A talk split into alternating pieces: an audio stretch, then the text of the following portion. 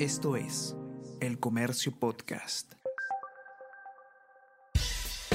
Buenos días, mi nombre es Soine Díaz, periodista del Comercio, y estas son las cinco noticias más importantes de hoy, martes 6 de septiembre.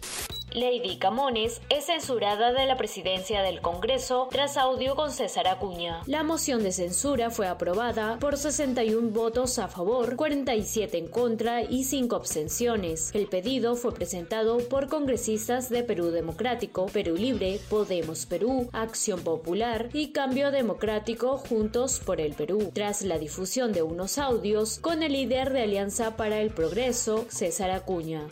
Castillo guardó silencio ante preguntas de la Fiscalía. El presidente acudió a la sede central del Ministerio Público para participar en diligencias por el caso Petroperú, el caso de presunto encubrimiento y el caso de Anguía. Fuentes del comercio indicaron que en las dos horas y media que duró la diligencia, el mandatario guardó silencio ante casi todas las interrogantes hechas por la Fiscalía.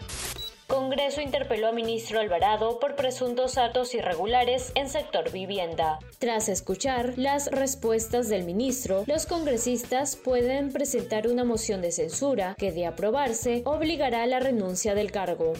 Nueva ley del teletrabajo exigirá que empresas sustente gastos de electricidad y de equipos de empleados. Esta norma reemplazará al trabajo remoto y al teletrabajo actual, ni bien entre en vigencia en un plazo máximo de cinco meses. Dicha ley establece que el empleador está obligado a pagar la energía eléctrica y los equipos para los trabajadores que realizan sus labores a distancia, salvo pacten otro acuerdo.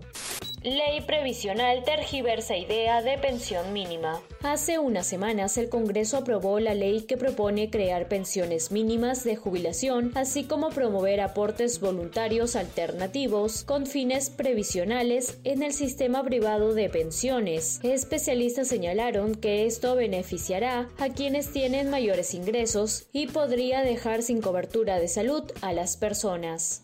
Esto es El Comercio Podcast.